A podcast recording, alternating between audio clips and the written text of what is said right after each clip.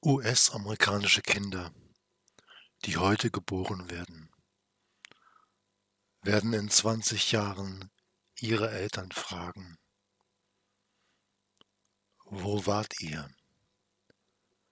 Was habt ihr getan, als der Diktator die Macht ergriff?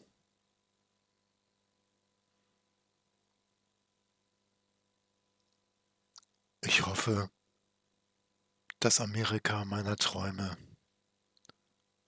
wird diesen Albtraum überleben, damit diese Kinder dann noch in der Lage sind, ihren Eltern diese Fragen zu stellen.